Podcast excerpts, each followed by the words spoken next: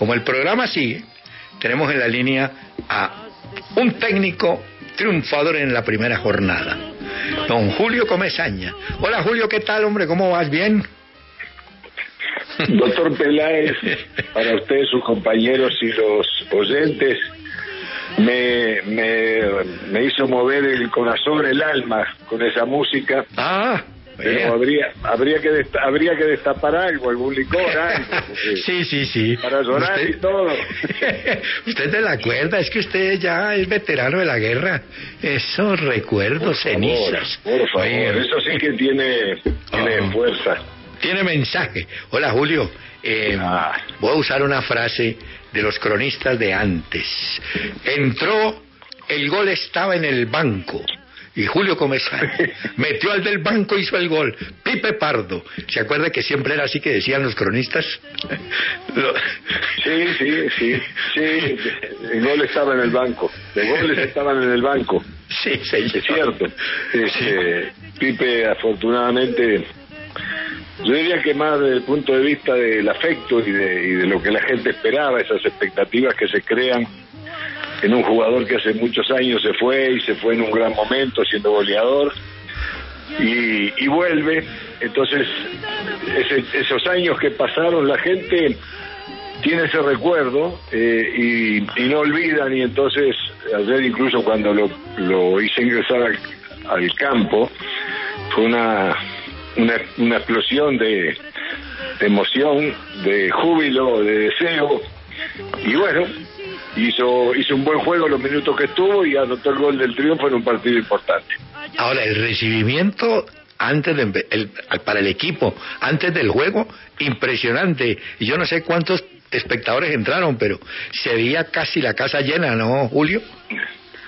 Tremendo recibimiento. Mm, a mí me un poquito me sorprendió porque habíamos terminado, la gente un poquito disgustada por la eliminación otra vez, en fin, pero esa hinchada del, Medellín es este de seguidora, vuelve, insiste.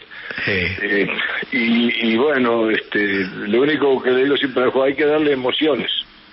Positivas, ellos, las positivas y las negativas juegan en ellos, pero hay que darle emociones como la de ayer, ¿verdad? Este, y la gente feliz. El, la gente es la razón de ser de un equipo de fútbol, de Hernán, ¿no? No, y además, Julio, no digamos, la gente, la gente también es en el fondo resultadista, así pierdan. Ellos quieren es ganar como sea, ganar, ¿no? Claro, pero, pero yo me he dado cuenta que cuando los equipos eh, tienen corazón, porque hay equipos que juegan bien, pero pareciera que no tienen, que no juegan con el corazón. Juegan sí con la mente, con las piernas, pero el corazón a veces. Eh, pero eh, este tipo de equipos como el Medellín y su hinchada necesitan jugadores y un equipo que juegue con el corazón, que se entregue con el alma ahí en el terreno de juego. Y después, si gana, están más contentos, pero si no, se les pasa rapidito la... la amargura. La molestia que puedan tener.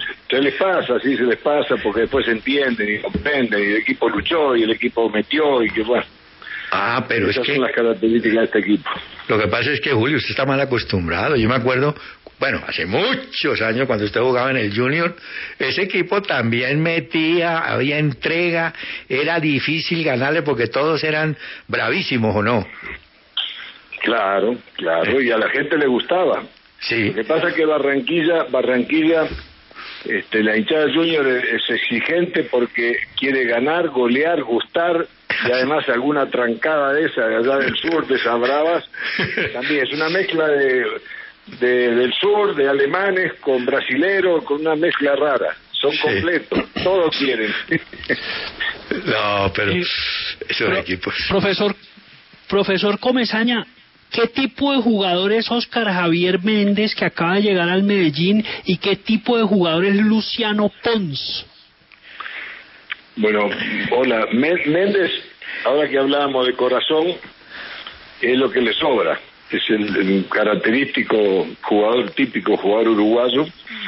Este, es un volante allí de el 5 antiguo, el centro el antiguo, o un volante en un 2 en un dos en primera línea, por derecha o, o por izquierda, aunque él es eh, de derecho, este, muy fuerte, muy agresivo en el juego, y que yo lo tuve a los 20 años y algún golcito por ahí de media distancia, ahí de afuera del, aire, del área, pero es un jugador que además puede jugar de zaguero, conoce la función, el torneo pasado jugó un poco con Fossati, jugó de zaguero como 11, 12 partidos que se lastimó un zaguero titular y lo hizo, o sea que conoce la función y nosotros estábamos necesitando un jugador así como él.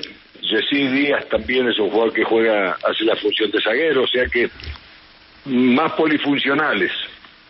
Y, y Luciano Pons es un jugador recomendado por quien me recomendó a mí, a Cano, para traerlo a Colombia, que fue Enrique Goliar, usted se acordará, ¿no? Oh, sí, eh, Enrique, en el Cúcuta. Unicosta, sí. Unicosta también, y en el Junior, allí lo, lo, tuve, lo conozco, y fue el que me insistió, yo estaba en Pereira y Uy, Dios mío, me dijo Julio, no, que yo empecé a trabajar con esto y el mercado y yo quiero entrar a Colombia. Le digo, por favor, no te puedes equivocar. Y no se equivocó, me mandó a Cano, que en ese momento oh. había estado en, eh, se había formado en Lanús, después estuvo en, en Unión de Santa Fe, por ahí no, no estaba jugando, y lo, lo trajimos, yo lo traje ahí al club, y bueno, resultó lo que resultó. Pereira hizo 13 goles y después se puede ahí, pues ya sabemos lo que ha sido.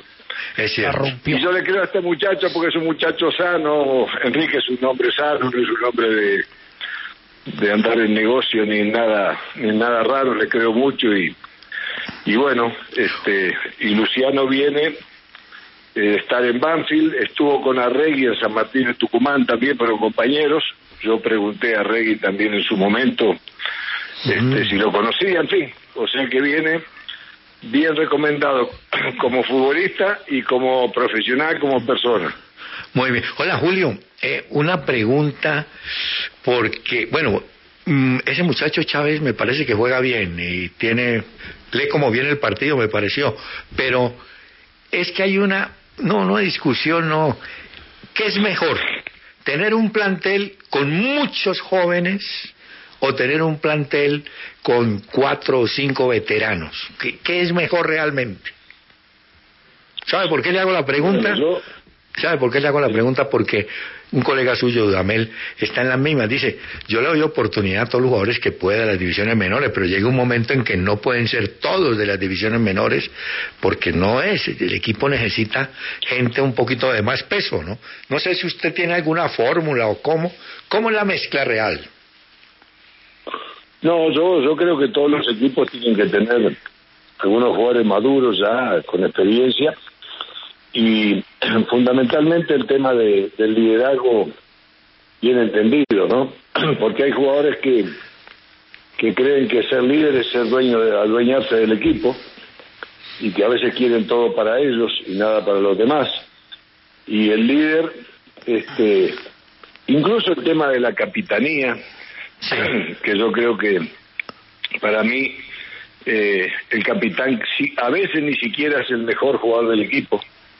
El capitán es alguien que, que lidera, pero que en definitiva, si lidera porque es capitán, tampoco sirve. Porque el que lidera porque tiene un cargo, ¿verdad? Entonces hoy uno, uno le dice, ¿cómo está, presidente? ¿Cómo le va, senador? ¿Cómo le va, entrenador? El día que no es entrenador, que no es senador, que no es presidente, entonces desapareció el cargo.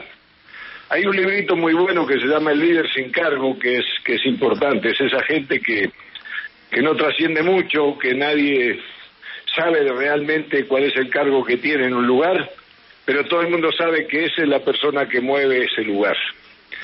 Entonces uno necesita jugadores en el equipo, tres, cuatro jugadores que se repartan ese liderazgo, que comanden, que ayuden con cariño, con respeto y fundamentalmente con el ejemplo.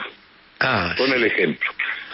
Eso se necesita, porque la muchachada joven tiene muchas ganas, son alegritos y todo, pero cuando el zapato aprieta en algunos partidos y, y la cosa mm. no sale, no tienen la calma, no tienen la tranquilidad para decir, bueno, hoy no es el día, vamos a manejar las cosas bien, vamos a hacer esto, lo otro, y orientan a los demás, ¿no?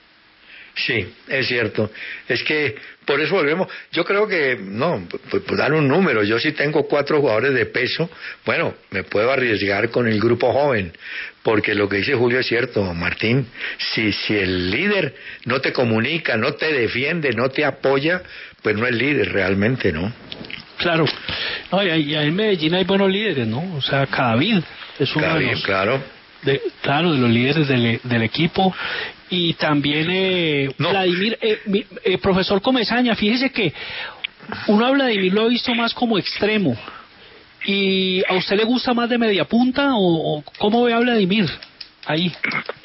Yo no lo veo. Bueno, yo yo lo tuve en su en sus comienzos en el Junior, este jugaba por la banda izquierda y pero siempre buscando su perfil hacia adentro con derecha. Lo que pasa es que Vladimir es un jugador con un tren inferior corto, corto, o sea que, que cuando él da tres pasos, de pronto hay jugadores que tienen un tren inferior mucho más largo, tienen más estatura, que recorren con más facilidad esa zona. A mí me parece que a esta altura de su carrera se desgasta demasiado afuera y adentro, detrás del 9, este, como un ah, punta, como segundo punta o como un media punta, tiene una gran virtud que es la habilidad y la aceleración. Vladimir no es un jugador que juegue para los costados, sino que si lo habilitan bien, él gira con mucha facilidad y esos jugadores van sembrando el terror en los zagueros porque no es fácil salir a buscar con nada. Sí, okay. buena la que inventa, que, que desequilibra. Este, y bueno, yo lo he utilizado el remate del año ahí y ahora que teníamos problemas y todo eso, lo he utilizado ahí, ha respondido y ayer entró jugando en la banda, pero teníamos algún problemita, no entró, sí, entró por, por la por una banda Hernández y por otra banda él, pero teníamos alguna cosita que no funcionaba, que yo lo quería juntar con, con Andrés Ricaute y después Andrés se nos fue, entonces tuve que hacer unas modificaciones sobre la marcha que al final, bueno, logramos ganar el partido, pero que, que nos costó y ganar ese juego ofensivo más continuo que queríamos tener, pero ahí vamos. Muy bien. Bueno, Julio, nos alegra que tiene el plantel listo, completo, y el, ah, ya celebró lo de anoche, pero tiene que prepararse porque vuelve el fútbol mañana y el miércoles y el jueves. Vamos a tener fútbol hasta en la sopa. ¿No?